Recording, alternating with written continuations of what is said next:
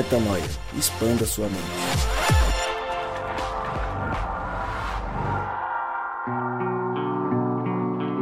Está no ar mais um podcast Metanoia e você é muito bem-vindo para expandir a mente com a gente no podcast Metanoia número 174 174. Como eu sempre digo, meu nome é Lucas Vilches e estamos juntos nessa caminhada. Lembrando você que toda terça-feira um novo episódio é lançado e você pode acessar todos os nossos conteúdos lá no nosso site, portalmetanoia.com e também pode acompanhar as nossas atualizações no Facebook, no Instagram. Siga-nos, esteja com a gente. O Rodrigão tem feito bastante material relevante lá. Então, se você ainda não segue o podcast Metanoia no Instagram, podcast Metanoia e a mesma coisa lá no Facebook. Estamos aqui em 2019, olha só, mais um ano se passou e cá estamos para falar de coisas boas, para expandir a mente. Fala, Gabriel Zambianco! Oh, coisa linda, hein? Como diria Rodrigo, você falou, estamos em 2019, então. Achei engraçado. O que, que você achou engraçado? O que eu pensei, mas não falei. Ah, entendi. não, não, mas eu vou falar, peraí. É, acho, acho engraçado quando o Rodrigo fala. Você que está aí, então, em, no período apocalíptico, saiba que em 2019 ainda não chegou o apocalipse, mas você que está ouvindo a gente. Eu nunca Se falei isso. Sou eu que falo É. essas coisas. Você fala assim, ó. Eu que falo. você que porque está ouvindo em Lucas. 2322. Então, sou eu que falo é, isso. Você que fa- Não é. É, você não se nossa. É o Rô que Não. fala. Nossa, eu só não vou pedir pra editar essa parte aqui. Eu não- porque é você é legal, as- não, certeza. que é legal as Certeza pessoas que é o verem, Rô que fala, mano. perceberem que ele não presta atenção no que a gente grava e nem que ouve depois. Então, É, mas assim. é, enquanto você tá falando, ele tá cabeçado no crossfit, mano. Ah, ele tá certeza. pensando Não, não, que na vai fazer realidade- Não, e ele chegou Não. moreno, tá todo que todo desse final de ano Na aí. realidade, o que vocês falam pra mim provém de um só coração, a voz de Deus, então. Por isso que eu me Nossa. confundi, velho. Rádio Mas eu tenho certeza que Gabriel ele fala. Zambianco. Pode voltar os outros Vou voltar podcasts. assim, mas primeiro eu vou apresentar o Rodrigo Marcial. Fala, Rô, tá na paz, tá tranquilo, tá bonito, tá bacana, tá bonzão, tá legalzão. Tô feliz, segundo podcast do ano. E a gente tem a oportunidade aqui de, durante esse ano, fazer. é, se divertir enquanto fazemos isso daqui. E ao mesmo tempo é, aprender muito juntos, como aprendemos no ano passado. Essa é a minha expectativa para esse ano de 2019. Que a gente aqui do Metanoia possa aprender muito junto. Você que ouve a gente aí também, possa aprender bastante com a gente, através de nós e apesar de nós, que o Espírito Santo possa falar com você e hoje também. Bom, hoje a gente resolveu é, trazer um tema que, em parte, poderia soar pesado, mas eu acredito que ele traz muito mais uma reflexão positiva, que faz a gente se mexer, do que realmente uma reflexão negativa de pesar, apesar do tema carregar um pouco disso, como eu já falei. Trata-se de uma carta deixada por uma médica jovem. Você, se não viu essa notícia, tá por fora. É, bombou aí na- nas redes sociais, saiu nos principais sites de notícia é, do Brasil. Uma médica que estava com câncer de mama, um câncer bastante agressivo e que há tantas da, do tratamento ela é, alguém passou a informação para ela ou ela sabia pela experiência dela que ela tinha apenas 10% de chance de cura. E ela percebeu que estava próxima de partir e resolveu escrever uma carta para deixar para as pessoas é, mais queridas ali. Ela começa inclusive com o título desse podcast, Querida Família. É, e ela descreve é, algumas coisas importantes para a família dela. É, a gente tirou alguns trechos dessa carta para ler agora e para a gente discutir sobre. E se você quiser, obviamente, ler a carta completa, você pode acessar aí no, na, procurar no Google, procurar nas redes sociais, que tem, tem muita coisa interessante a mais. A gente editou aqui para ter tempo de falar tudo e, e se aprofundar nos pontos mais importantes. Eu vou ler, tá, senhores? Vou ler a Manda carta brasa. dela Manda e a gente conversa sobre. Querida família, ando mais reflexiva e ausente. Tem sido dias difíceis. Pensei na morte, mas vi um documentário da minha incoerência, já que é a coisa mais certa. Pedi a Deus uma segunda chance ou força para entender se ele tiver outro propósito. Vou fazer um pedido aqui. Hoje, minhas chances de cura são menores que as de sucesso. Luto por 10% de cura, sem drama. É um fato. Hoje, ter 1, 2, 5 ou 20 milhões no banco, ter um bilhete de viagem maravilhosa, um vestido lindo ou poder ir em restaurantes incríveis, um bom vinho, um doce delicioso, nada disso eu poderia usufruir agora. Não mudaria minhas chances ou acesso aos remédios. Não teria pique e disposição para viajar. Não posso me ausentar por mais de 15 dias pela químio, que tem me dado muitas reações extras. Não posso beber, comer muitos doces e não tenho ânimo físico para usar um lindo vestido com alegria. A vaidade de crescer cientificamente, ganhar algo na profissão, prestígio, nada fica. Perdi tanto tempo com isso, fui tão tola em vários aspectos. Só o carinho dos amigos, colegas e pacientes que o trabalho trouxe. Mas claro que não serei hipócrita. Trabalhar, responsabilidades, ter economias são coisas importantes, mas não são mais do que viver o hoje. Ter conforto, usufruir das coisas da vida valem a pena. Já viver sempre esperando um futuro que pode não chegar, isso é ir morrendo aos poucos. Então, o que ficou e o que mais me alegra? As boas lembranças dos momentos e experiências que vivi. As risadas, os carinhos, a alegria das viagens que tanto gostava, da comida gostosa, fosse caseira ou de um bom restaurante, os sentimentos verdadeiros e o amor puro da família e tantos amigos queridos que redescobri. Brigas, reclamações, vaidades, conflitos acontecem, mas deixam o ar muito pesado, sugam nossa energia e não levam a nada, transformam a reunião alegre em algo desagradável. Amor, perdão, paz, alegria renovam tudo. Vamos conviver em paz, respeitar a individualidade das pessoas, dos casais, mesmo não sendo nossa opinião. Vamos celebrar a vida, ter prazer nos encontros, evitar brigas ou assuntos pesados. Queria que todos que puderem começassem a passear, viajar, praticar a leveza no dia a dia. Quem quiser ir, voltar, sair, ficar, silenciar, siga seu coração, decida por si. Não esperem permissão para serem felizes. Só quem pode nos autorizar somos nós mesmos. Tenho vontade de gritar para todos que querem o bem. Tomem as rédeas das suas vidas viajem, namorem, comprem com responsabilidade o que lhes dá prazer. A vida é hoje, só hoje. Viagens, comer num lugar gostoso, comprem a roupa bonita que querem. Não sabemos se viveremos até o futuro, se gozaremos da aposentadoria, se teremos saúde e ânimo para aproveitá-la. Vivam, vivam, cada um é dono da sua trajetória e a vida dará em troca. Amor verdadeiro grandes amigos que farão parte da família e muitas boas memórias. E aí, senhores?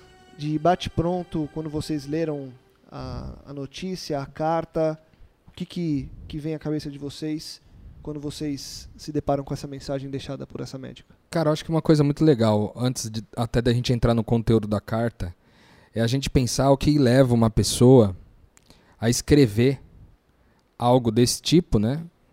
É... Nem todo mundo tem a oportunidade de escrever algumas palavras antes de morrer. É, e algumas pessoas talvez não tenham nem a habilidade de escrever ou a capacidade de escrever. Eu achei, tipo, de uma, uma prosa incrível também, o que ela, a forma como ela colocou. É uma carta para a família, mas que pode ser aplicada para qualquer pessoa que pudesse ler, né?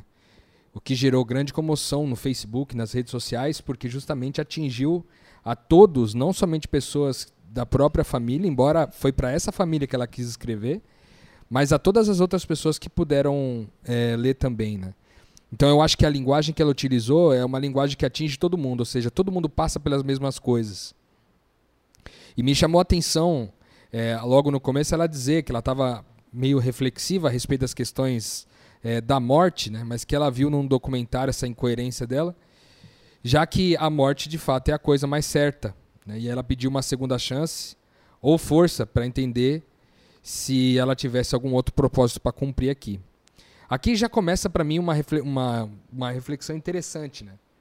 Porque às vezes a gente pede uma segunda chance para Deus ou numa situação. Eu, eu me lembro que eu já, já passei por isso duas vezes, assim por situações onde eu pedi uma segunda chance para Deus. A primeira delas, eu me lembro foi quando eu descobri que eu tinha diabetes é, tipo 2. Quando eu fui internado, assim, eu fui fazer um exame, aí tiraram minhas medidas assim de, de auferir minha pressão, fizeram um cardio e tal. E aí logo identificaram que não tava, alguma coisa não estava bem. Quando fizeram o exame da diabetes, identificaram um valor super alto, acima de 500. E aí, para quem é, não sabe, né, o controle da diabetes, o ideal é que você fique abaixo de 100, né? Entre, entre 60 e 100 ali, dependendo do caso. E o meu tava em 500 e pouco. Aí eu me lembro que eu fui internado tal, aí tive que passar por um por, por todo um, um tratamento para me recuperar dessa alta de diabetes, né? E eu me lembro que eu, eu me lembro ter conversado com Deus, assim, ter pedido uma segunda chance para ele, sabe? Porque isso tudo aconteceu é, mais ou menos ali em 2011, por aí, o reino não tinha chegado para mim ainda. E quando, quando essa ficha caiu, aí eu, eu pedi para Deus essa segunda chance. E eu achei que esse pedido dela pode ser um pedido que pode ser para nós todos, né? Um pedido de segunda chance. Ele pode acontecer para qualquer um de nós, né? É... E eu, eu acho que ela teve essa segunda chance de cumprir um propósito. Você viu o que ela disse? Porque no começo ela fala assim, ó, eu pedi a Deus uma segunda chance ou força para entender se ele tivesse outro propósito. Talvez o propósito que Deus tinha para ela e que ele deu para ela esse propósito era de que essa carta pudesse atingir todo mundo, sabe? Com certeza.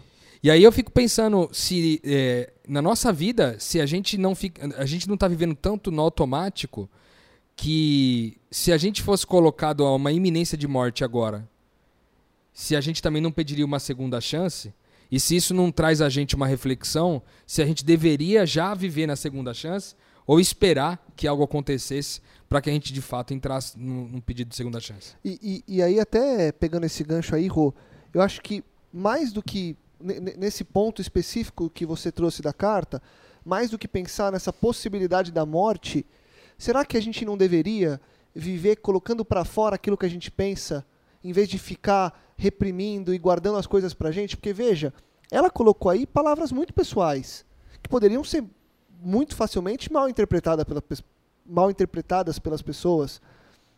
Será que a gente não se preocupa muito em guardar a nossa opinião? Óbvio que a gente não vai ficar é, querendo comprar briga, não é disso que eu estou falando, não estou falando para você defender as suas bandeiras e tudo mais, estou dizendo assim, Cara, se você crê que algo é certo, que pode mudar a vida das pessoas, por que não fazer uma força para espalhar isso?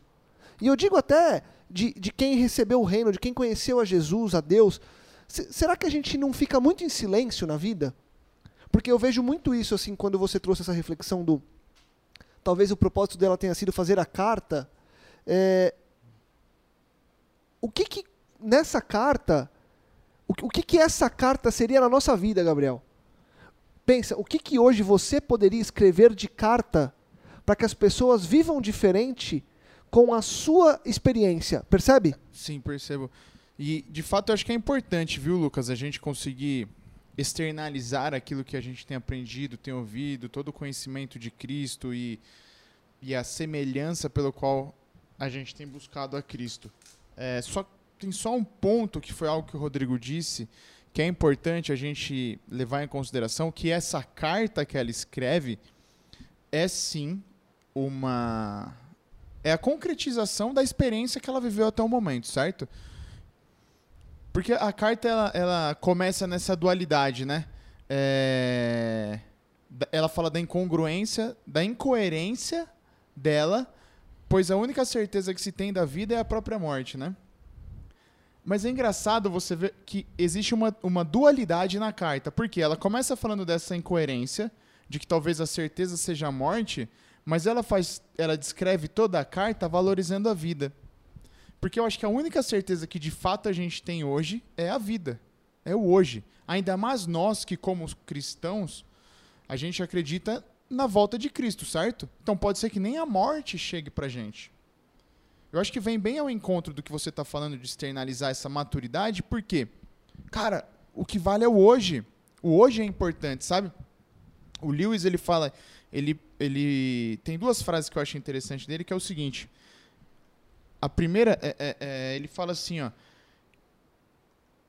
Tudo que não é eterno é eternamente inútil. Essa frase é bem conhecida, né? Tudo que não é eterno é eternamente inútil. E tem uma outra frase que eu não encontrei, mas que é mais ou menos assim: ele fala que a intersecção, que o ponto de encontro da eternidade é o hoje. É hoje que a gente tem que viver, é hoje que a gente tem que apresentar Cristo às pessoas, é hoje que a gente tem que buscar a semelhança de Cristo na vida e no relacionamento com as pessoas. É hoje que a gente tem que produzir, sim, cartas como essa, naquilo em que somos maduros o suficiente para produzir. É hoje que a gente tem que evitar brigas, evitar levantar bandeiras desnecessariamente, evitar viver polarizado, como a gente já disse aqui nesses eh, esse tempo que a gente tem vivido de política e tudo mais, enfim. Então acho que a gente deve seguir sim o exemplo dela, cara. E- É, até tem. Eu só queria endossar, eh, Lucas, isso que você falou e o Gabriel também, desse crer e também falar, né? Falar sobre aquilo que se crê, não ficar em silêncio. Aqui o texto de 2 Coríntios 4,13, eu leio na nova Bíblia Viva, português, diz assim: ó. Está escrito, cri, por isso falei. Pois assim nós que temos a mesma fé em Deus, também falamos porque cremos. Ou seja, falar deve, ser uma consequência natural de todo aquele que crê. Ou seja, o evangelho consiste em crer e também falar. Então, talvez a gente esteja vivendo um silêncio, né? é, nas nossas reflexões, porque talvez a gente se dedique muito às nossas reflexões para tentar compreender as verdades espirituais, mas a gente pouco externe isso, como é o caso aqui da, dessa moça que, que, que externou né, algumas verdades que, que, que é, estão extremamente aderentes com o evangelho. Com certeza. E ela, na sequência, ela vem trazendo uma carga de informação que é muito legal, porque ela vem falando de coisas que não valem a pena você gastar tempo quando você dedica energia demais para aquilo. E aí essa é a pergunta que eu ia fazer para vocês. Há uma linha muito tênue entre aproveitar o hoje de forma saudável e de uma forma que extrapola os limites. O tal do carpe diem. É o hoje e só o hoje. Então eu faço tudo hoje, eu gasto tudo hoje, eu me ded... é hoje. É, você não faz planos, você não você não tem ponderação na vida. Você vive, você vi, vive uma vida sem ponderação. Você vive uma vida completamente entregue, porque você acredita que o hoje tenha de ser vivido 100%. Então você vai, você faz tudo o que você quer. Você não aceita os nãos. Como identificar essa linha tênue e conseguir viver esse hoje, aproveitando esse hoje que vocês bem disseram e que ela trouxe na carta, sem extrapolar esse limite, continuando a tornar isso algo saudável? Olha, a primeira coisa que me vem à mente agora, enquanto você estava falando, era uma frase da música dos Arrais que fizemos aqui recentemente, a música Instante, quando fizemos a série de, de episódios a respeito do, do, último CD dos Arrais aqui. É, tem uma frase na música que diz assim: é, é, do, O que fazer com o fôlego que enche os meus pulmões? E essa frase me intriga bastante. Por quê? Porque nós que nascemos de Deus temos convicção de eternidade. A gente sabe que a gente é eterno. A gente sabe que o amor de Deus nos garantiu essa eternidade na salvação em Cristo Jesus. Então, quando ele fala o que você vai fazer com o fôlego que enche seus pulmões, ele está dizendo o seguinte: beleza, você sabe que você vai viver eternamente. Mas nessa experiência humana que você está tendo aí, o que, que você vai fazer? Eu acho que esse é o primeiro ponto.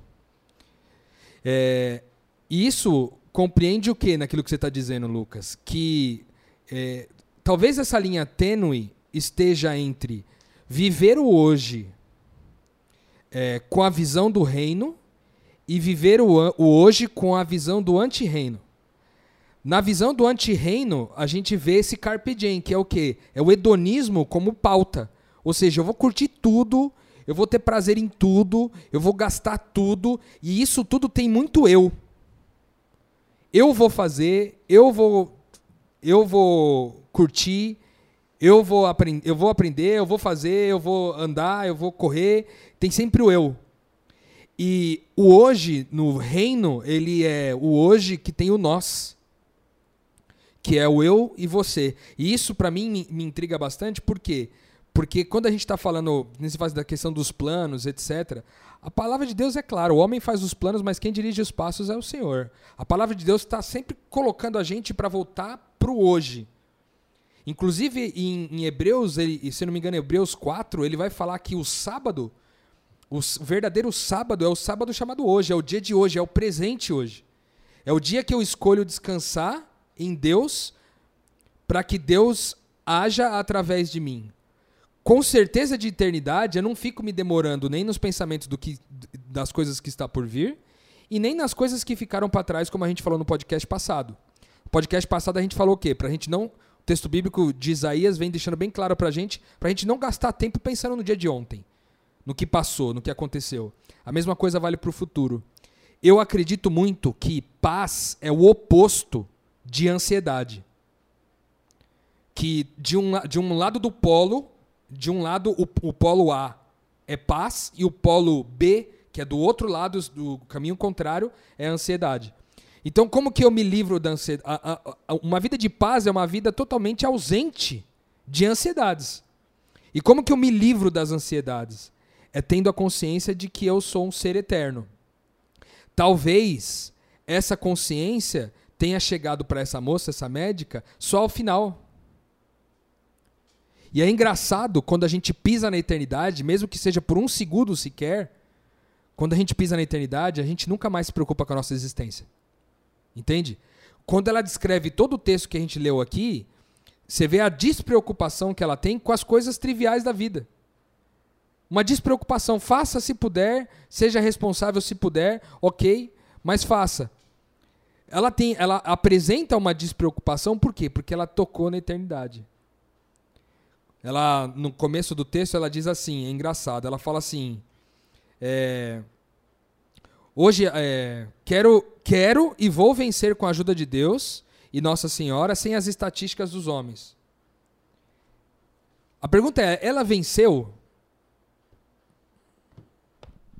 Na, no olhar humano, não. No olhar humano, não, não, certo? Mas a palavra de Deus diz, Paulo dizendo pra gente que morrer é lucro, que o viver é Cristo e morrer é lucro. Né? Então, para quem morre, é sempre vitória, é sempre lucro. Fica o prejuízo para quem fica, né? os parentes, etc.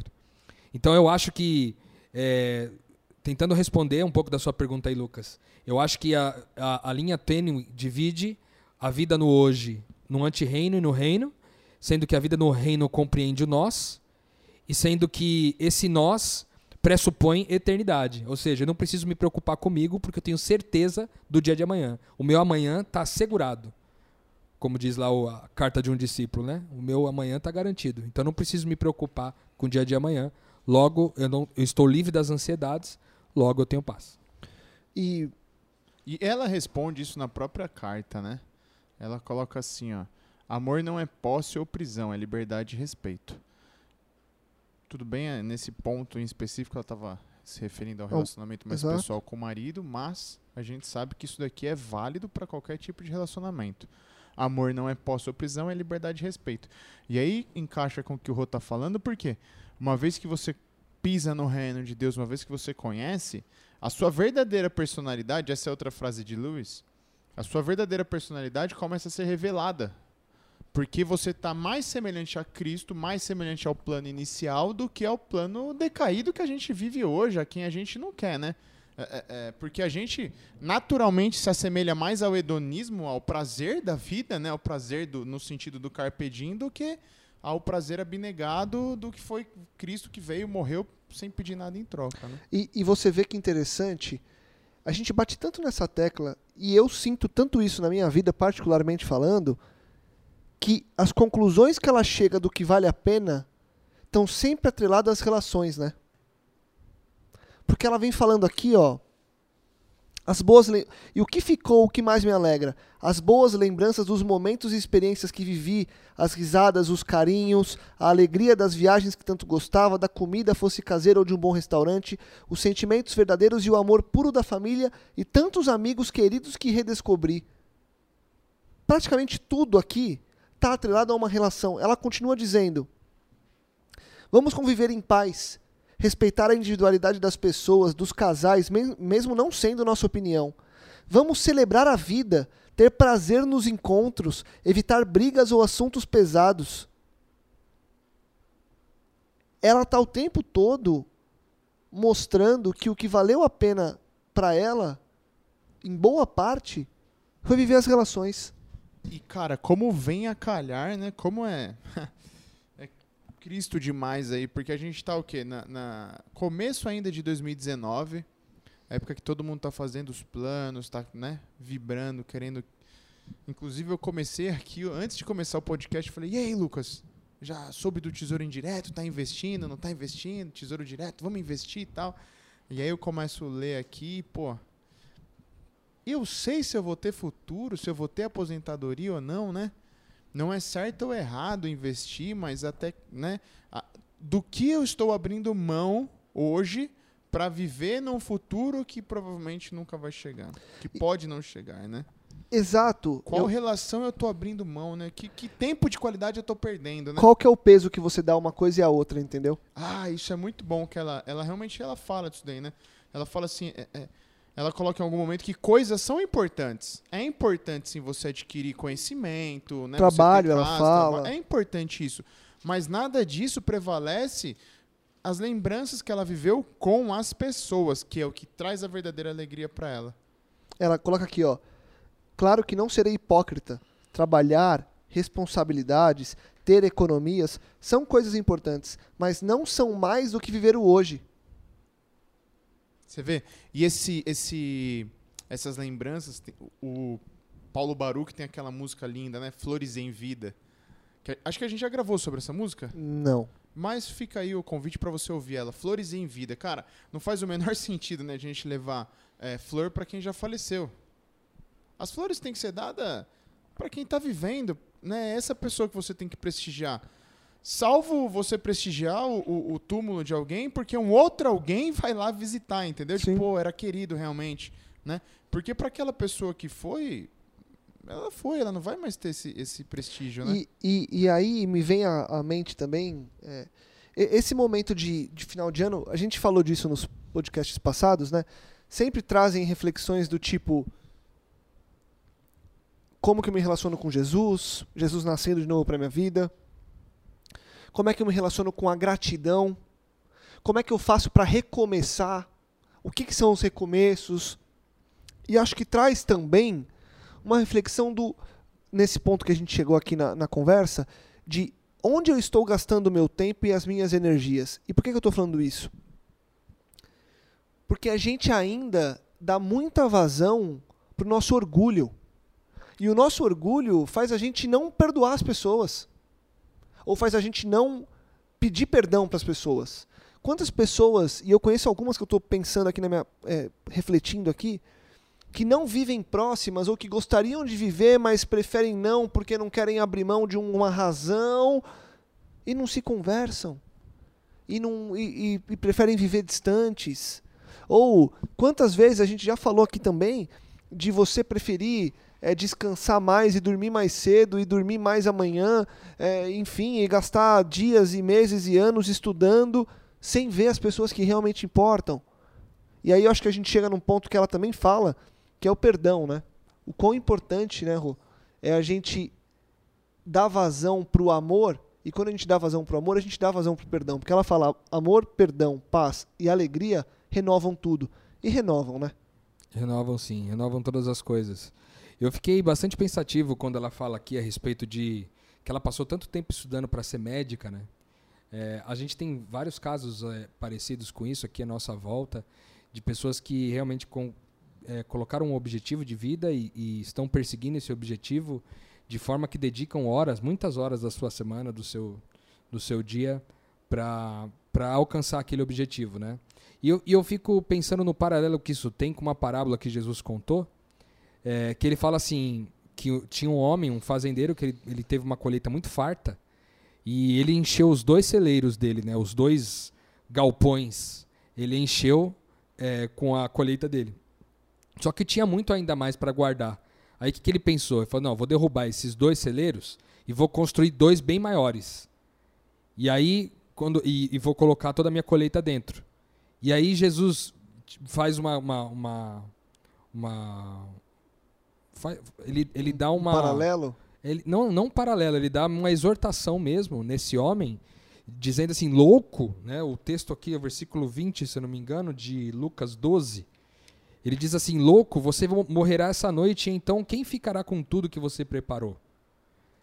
é, eu acho que quando o, o Jesus está falando aqui a respeito das questões financeiras, ele não está se limitando às finanças, né? Eu acho que ele está se limitando também ao que a gente gasta de vida, do tipo assim, tô trabalhando loucamente, dando um gás aqui para o meu, objetivo de vida ser alcançado e eu vou estudar 15, 16 horas por dia e vou fazer isso, vou fazer aquilo para alcançar meu objetivo. Louco? Deus pode tomar a tua vida amanhã. Entendeu? Quem garante que você vai viver até fazer a faculdade ou sequer até terminar a faculdade? Entende? Não é só no aspecto financeiro. E ela faz um pouco, ela diz um pouco sobre isso na carta dela, né, dizendo que agora ela não poderia usufruir de nada. Né? Ela fala aqui das coisas que ela poderia ter feito, né, do dinheiro que ela poderia ter gastado, etc. E que muitas vezes ela não fez porque ela estava estudando, meu. Entendeu? Então, às vezes, você traçar um objetivo sua, pra sua vida e perseguir ele, é bem esse discurso que eu estou fazendo agora, ele é bem anti-coaching, né? Talvez. Ele é bem anti-coaching, porque o coach vai. Não, o cara vai falar, não, você tem que pôr um objetivo, cara, você tem que perseguir, é o seu foco, etc. Beleza, mas antes, aí eu acho que tem um pouco mais a ver até com coach, você reavalia seus. Você reavalia os seus. Os seus valores, né? Mas sabe o que eu acho, Rô? Até só, só para complementar o que você está falando, ou, ou acrescentar numa outra linha aí, eu acho que seria contra um coaching, enfim, é, talvez seja contra alguns discursos que são usados nessa dinâmica, mas o que eu acho que as pessoas têm que estar tá, é, ligadas é em não desistir. Mas não desistir não significa que eu não posso mudar os meus caminhos no meio do caminho. Sim. Então eu acho que é mais, mais do que é, o problema é o objetivo. Não, o problema é eu, eu persistir em um caminho que pode estar me trazendo problemas maiores, só para chegar lá. Porque não é. Eu, eu, eu, vejo que o problema não esteja em querer chegar lá.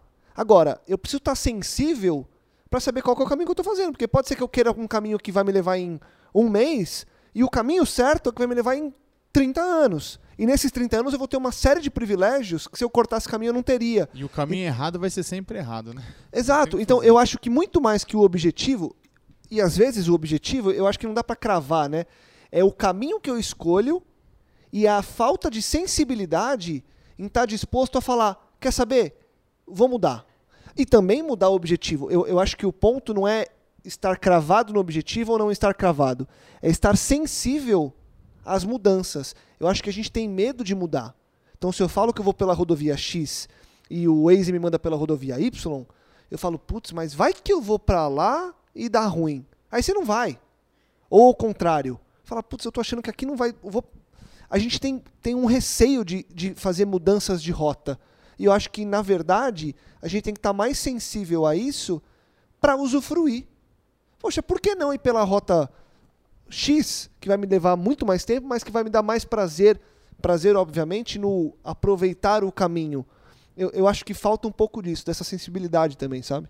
É, talvez o maior inimigo dessa sensibilidade seja a própria competitividade, né? Sem dúvida. Porque nessa de competir, de chegar primeiro, você quer, você quer é, tomar os atalhos que são necessários. Né? Aí eu acho que você bateu no ponto importante. Mais que o objetivo é o a competitividade para cumprir aquilo. Então é o seguinte, você tem um grupo de amigos e você quer ser o primeiro aos 30 a estar tá de um jeito X.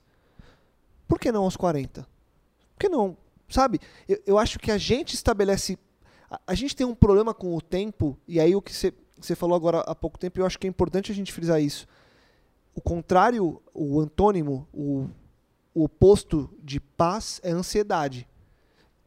E a ansiedade está muito ligada à competitividade. Total. Porque quem é muito competitivo fica ansioso em conseguir. E ansioso com medo de não conseguir. Porque a ansiedade também te dá medo. A ansiedade não te dá, por não te dar paz, ela te dá medo. É, a ansiedade ela é, um, um ela é um, um, uma evidência do medo, né? Exatamente. É uma evidência de um coração que, que teme.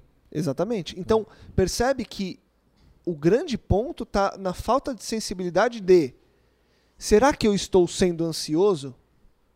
Será que eu estou sendo mais competitivo do que o que eu deveria? É competitivo que eu digo de querer algo a mais, porque não deixa. Acho que tudo, em tudo a gente vai ser competitivo. Uns mais, outros muito menos. Uns de forma saudável, outros de forma completamente doentia. Assim como o aproveitar o hoje. Vai ter gente que vai aproveitar o hoje de forma do reino, e tem gente que vai aproveitar o hoje de forma completamente hedonista. O ponto é. Na verdade, não é o ponto que eu vou falar, é a pergunta é, e talvez a gente possa responder. Como fazer esse tipo de identificação para a gente se tornar sensível a mudanças e fazer com que o viver o hoje, com o que ter objetivos, mas saber dosar a velocidade que eu caminho para isso, sabe? Se for preciso um dia você parar para estar com a tua família, glória a Deus. Agora o que você não pode é, não, não posso estar com você hoje porque eu preciso chegar muito rápido no meu objetivo. E você, quando não chegar no objetivo e já tá- não tiver as pessoas, você olhar para trás e falar: não cheguei no meu objetivo, não tenho as pessoas, e agora? E, e da mesma forma, tá todo dia com a minha família e o que ela falou ali, não ser, ser hipócrita. Não, vou estar todo dia com a minha família e não trabalho, não faço nada. Você também vai prejudicar a sua família. Você entendeu? É o que você tá falando. É, é, o- é, o, é um mês no caminho errado, é errado. A gente já disse aqui, é um vetor. Quanto mais eu me, me afasto, né? Como se fosse um Vzinho, eu saio ali do ponto inicial ao ponto final. Quanto mais eu vou me afastando, o caminho de volta é sempre mais doloroso, é sempre mais trabalhoso. Mas ele tem que ser feito. Uma hora ou outra você vai ter que fazer, né? É o que ela também fala. É, é- é errar. O erro, ele te dá a chance de aprender e mudar. Na consciência cristã, o erro te dá a chance de aprender e mudar, porque te revela a graça e confirma a misericórdia de Deus. Né? e confirmando a misericórdia de Deus e os aprendizados que a gente tem, a gente passa a revelar ainda mais de quem Cristo é. Que é o lance, Exato, é voltando ao maturidade, início, né? de você ser maduro o suficiente para saber o quanto que você precisa falar. O que, Isso. que eu posso gritar para o mundo agora? O que, que depois de, de ler uma carta dessa, eu posso fazer para realmente colocar isso em prática? Percebe? Para que não seja um discurso, porque também tem isso, né? A gente passa o final do ano, faz uma série de planos e em abril tá todo mundo malucão de novo, né? Ah, abril acho que é muito, né? Final de fevereiro já tá todo mundo doidão de novo. Ah, querendo cumprir meta, bater meta e vencer e não sei o quê. Como que a gente faz esse sentimento ser recorrente, Rô? Essa reflexão de tudo que a gente trouxe, desses pontos que a gente é, classificou como importantes, como é que a gente faz isso ser. Como é que eu escrevo uma carta dessa por dia?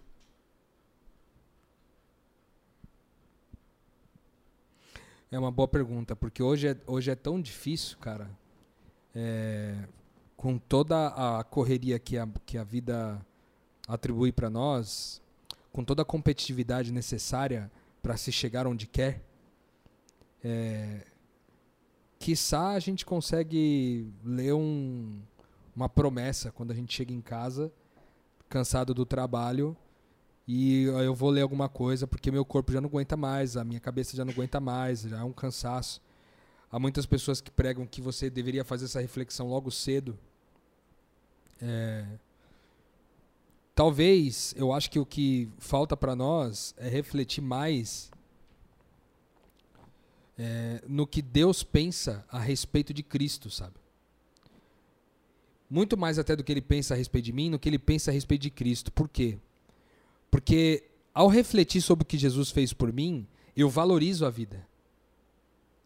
Ao me sentir amado, ao saber que o, o Deus criador do universo, cri- criador de todas as coisas que existem, de todos os materiais, de toda a natureza, de todos os astros, do macro e do micro, né, do- das galáxias e dos átomos, e eu vejo que esse Deus me ama, e quando eu olho lá para Jeremias, quando ele fala que Deus me desejou antes mesmo de eu existir, antes mesmo de eu ser um embrião é, no ventre da minha mãe, ele já me desejava. Quando eu entendo esse amor de Deus por mim, o quanto eu fui desejado, o quanto eu fui amado, eu deveria dar esse valor à vida, de forma a, a experimentar é, de maneira mais intensa aquilo que me foi colocado para viver.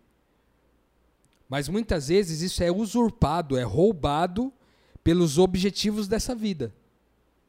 Porque na proposta de, de construir o seu milhão para você ter a sua aposentadoria garantida, mais uma vez remete à história do, do, do, do fazendeiro que tinha os, os galpões lá. Sabe? O que o texto está dizendo para a gente, que Jesus está dizendo para a gente aqui, é para a gente tentar enriquecer nas coisas do céu, ou seja, para a gente tentar viver a eternidade aqui e agora, porque é isso que vale a pena. Então, como, como pautar isso diariamente? Eu acho que a primeira coisa é essa reflexão no amor de Deus por mim, sabe? Reflexão no amor de Deus por mim, porque enquanto eu não tiver convicto de que Deus me ama incondicionalmente, eu raramente vou conseguir fazer qualquer tipo de reflexão como essa. Agora, num segundo momento, quando que é que isso se torna comum na vida da gente?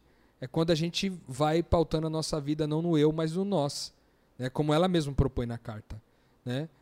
Propõe uma vida voltada por nós. Por quê? Porque quando eu estou voltado por nós, o nós me faz pensar, me faz refletir. Lembra quando nós falamos aqui que uma das o, o público que Jesus estava falando, o público-alvo que ele estava falando ali no Sermão do Monte, de Mateus 5 a 8, era gente marginalizada, gente pobre, gente, gente com limitações significativas, oprimidas, escravizadas e marginalizadas. Ele disse para essas pessoas que elas eram o sal da terra e a luz do mundo. Elas eram as pessoas que dão sabor à vida de outras pessoas e dão entendimento à vida dessas pessoas. Então, o que nos faz refletir ao ponto de, de poder compartilhar uma carta dessa todos os dias é também botar a mão na sujeira desse mundo. Sabe?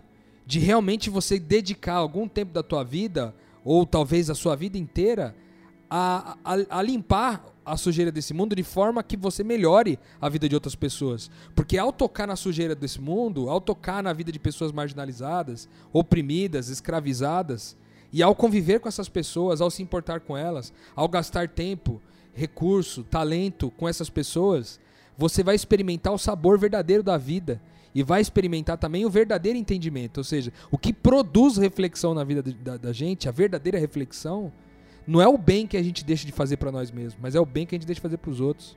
Entendeu?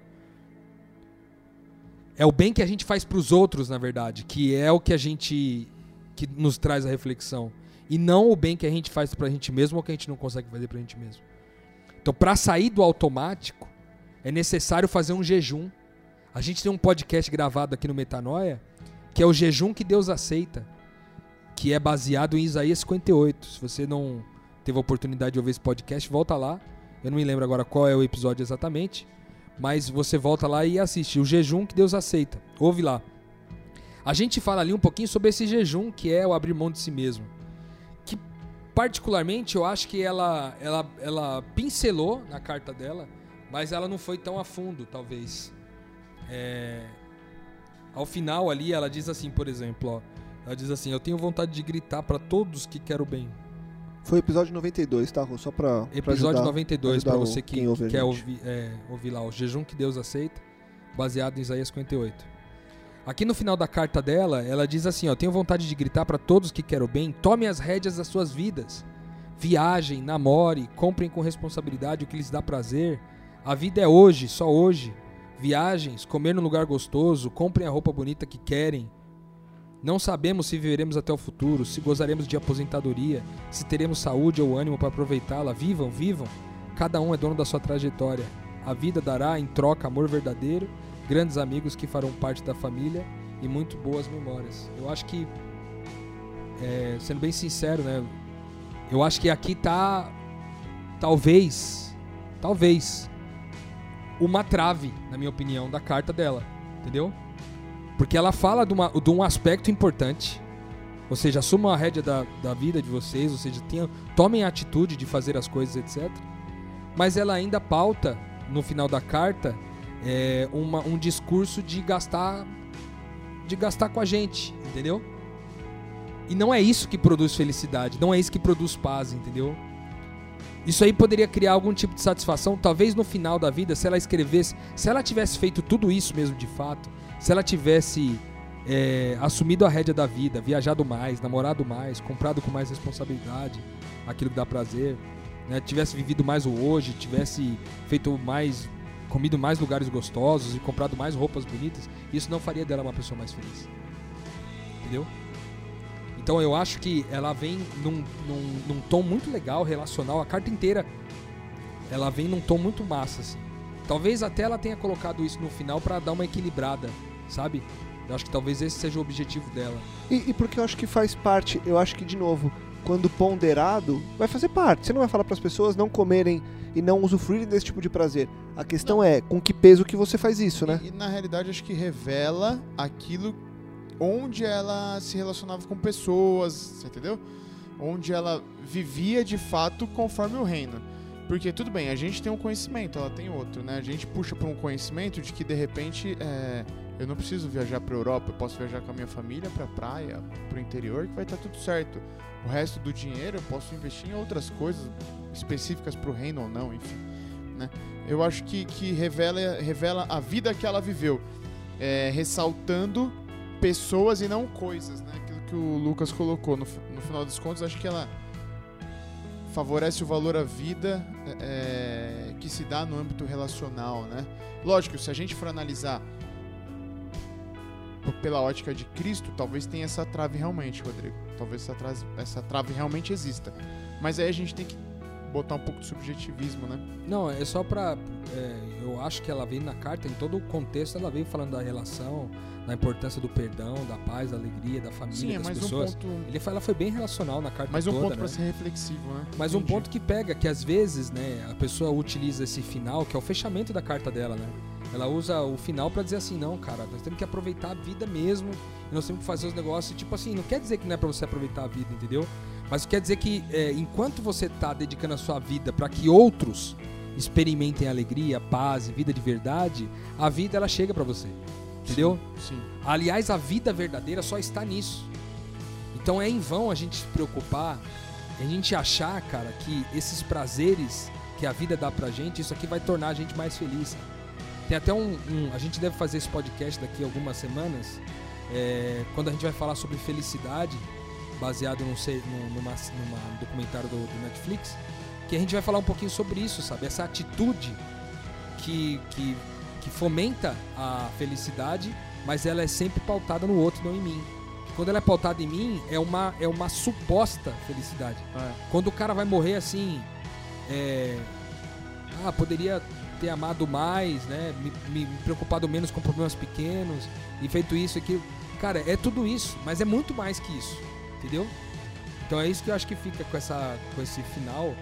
É, ela diz assim: não sabemos se viveremos até o futuro, se gozaremos da aposentadoria. A gente fala um negócio de aposentadoria que o cara trabalha, trabalha, trabalha para ficar até o final da vida.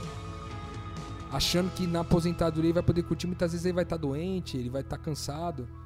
É, ele vai estar, tá, ele não vai poder aproveitar aquilo que ele fez. Às vezes a própria conjuntura do país não vai permitir Exato. ele se aposentar do jeito que ele tinha de expectativa. Entende? Até a conjuntura econômica. Então, mais uma vez eu volto para aquele texto, né? Que a gente leu agora há pouco de Lucas 12, Jesus falando louco. Hoje mesmo vai ser tomada a sua vida e tudo isso que você fez vai ficar para quem? Entendeu? Eu acho que fica para nós essa reflexão, porque ela fez essa reflexão no começo da carta. Ela disse: Eu gastei minha vida inteira estudando aqui, ó, e eu perdi tudo isso. Eu poderia ter gastado mais esse tempo. Ela colocou: Eu poderia ter comido mais chocolate. Poderia ter comido mais lugar gostoso, poderia ter viajado mais, namorado mais. Mas não, eu fiquei tão focado no meu objetivo por causa da competitividade que eu não gastei muito da vida fazendo isso. Então agora que eu não posso mais curtir isso aqui, é agora que eu quero experimentar, só que agora eu não tenho mais energia, não tenho mais força. E cara, era uma médica nova. Quantos anos tinha essa mulher? Não sei. 40 anos. 40, 40 anos. anos, cara. Larissa. Eu tenho 35. Entendeu? Então te cuida, né? Que me garante que amanhã eu posso cair de cama aqui do nada. É, exatamente. Entendeu? Então, eu acho que viver intensamente o hoje é importante, mas como o Lucas disse, cuidando sempre dessa linha tênue, que não nos leve ao hedonismo, mas nos leve efetivamente à vida, a vida viver o hoje no reino de Deus, que é repartindo de quem a gente é, do que a gente tem, do que a gente faz, da nossa alegria, do nosso sorriso com outras pessoas que não têm. Amém, é isso aí. É isso, né? Perfeito. Viva feliz e em paz. Eu acho que paz é a palavra. Em paz. É achar essa paz que vai estar Livre de ansiedades. livre de ansiedade. É, e essa paz aí só vem com a semelhança e a proximidade de Cristo, né? Sem Que dúvida é, a- nenhuma. que é doar a vida É a certeza do propósito, é a certeza do porquê, é a certeza de uma série de outras coisas que a gente sempre pontua aqui. E quando houver dúvidas, é viver na paz, que a dúvida vai ser sanada e que você não precisa ficar que nem um alucinado resolvendo tudo, resolvendo todos os problemas. Paz. Viva hoje em paz. Gabriel, viva hoje em paz. Semana que vem a Valeu, gente irmão. volta para refletir mais, expandir a mente. Rô, paz. Semana que vem a gente tá junto. E pra você que tá escutando a gente, vai lá, lê a carta dela, compartilha esse conteúdo, manda para pessoas que você acha que possam é, ser incentivadas a viver uma vida mais em paz, mais próxima ao que Cristo sonha para nós. E você também, claro, faça dessa forma. A gente volta semana que vem. Compartilhe, divulgue, ajude que mais pessoas possam expandir a mente. Nos falamos no próximo episódio. Metanoia, expanda a sua mente.